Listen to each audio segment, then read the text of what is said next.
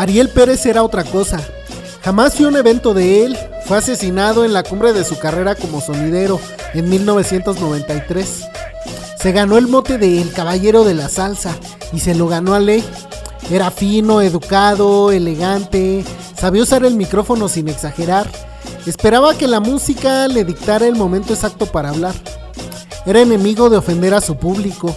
Aprovechaba el tiempo entre canciones para mandar saludos, otra cosa.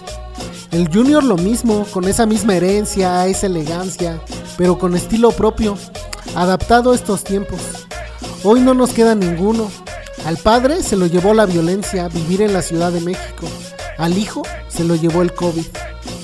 Hace unos días hablaba con mi querida amiga Melissa Vázquez sobre sonideros y sonideras. Ella trabaja en una tesis acerca de ello. Nos va a colaborar en el fanzine de Periferia y la charla se puso buena. El trabajo de recopilar y repensar a las mujeres en esta cultura por ahora es de ella. Yo me quedé más pensando en qué estamos haciendo los incontables locutores vatos en cuestión discursiva. La inclusión es otro cuento, aunque igual de espinoso que este. Para adaptarnos a estos tiempos que exigen sí o sí o lo harán muy pronto, que incluso desde estas prácticas de cultura y cotidianidad periférica se utilice un discurso de respeto e incluso empoderamiento de los sectores históricamente marginados. No, cabrón, no me refiero a decirles lesotres.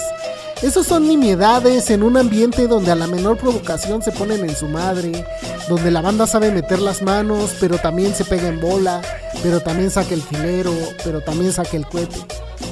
Decía hace poco la Jules, la morra miembro de Periferia Records, que el reto en la periferia no es que los vatos tengan responsabilidad afectiva, sino que siquiera se dejen de matar entre ellos.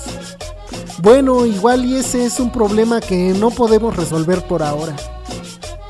Como sea, te contaba que le decía a Melissa que si había ella escuchado como el sonido Kiss Sound, un sonido huepero de arrastre multitudinario de San Luis Potosí, en un evento con el sonido Lucky Star, otro que llena por miles cada evento donde se para, decía al micrófono, pinche perra, en una canción de desamor, como hay miles de canciones de desamor. Quedé de pasarle el video y me fui directo a YouTube. ¡Qué sorpresa, carajo! Este pendejo, con un arrastre comparable a que tan solo el video mencionado con Lucky Star tiene 1.600.000 visitas, tiene una auténtica fijación con la palabra perra adjetivo que utiliza en infinidad de eventos, además de impulsar una canción a la que llamó la cumbia de las perras. ¿De qué serviría que supongamos 100 o 1000 sonideros con mi alcance estemos medianamente conscientes de las relaciones de género si tan solo este güey tiene más arrastre que todos nosotros juntos? Pésimo ejercicio para un caldo de cultivo donde la hipermasculinidad es una de las pocas formas de revalidarse a sí mismo donde desde las relaciones de poder coloniales castraron al varón marginal al nivel que la única forma posible de ejercer poder se limita a ser violento en la esquina o a ser violento en su casa o a ejercer la violencia en su actuar sexual. Alguien se acercará al locutor de Keysound y le dirá que lo que está diciendo ya no tiene cabida en este mundo. Aun si eso pasara, ¿estaría dispuesto a escuchar? No me gusta la cultura de la cancelación, me pica. Los más radicales dirán que pienso como un boomer.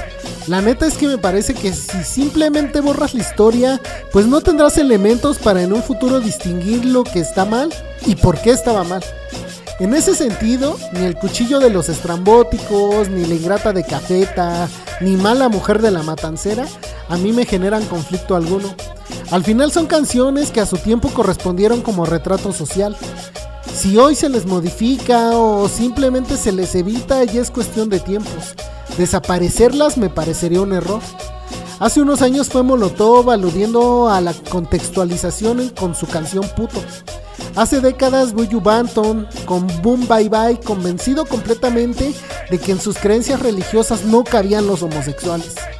Pero hoy en día un sonidero de arrastre masivo repitiendo la palabra perra cada que puede, frente a un público mayoritariamente joven, mayoritariamente despolitizado, mayoritariamente marginal, es un hecho que creo no se debería pasar por alto.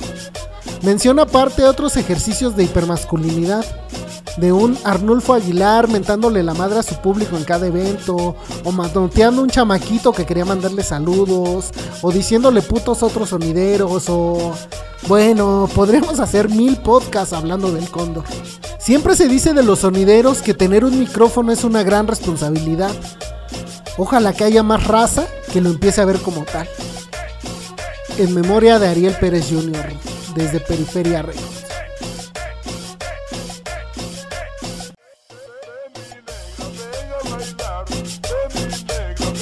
Records. candela, a gozar, la cumbia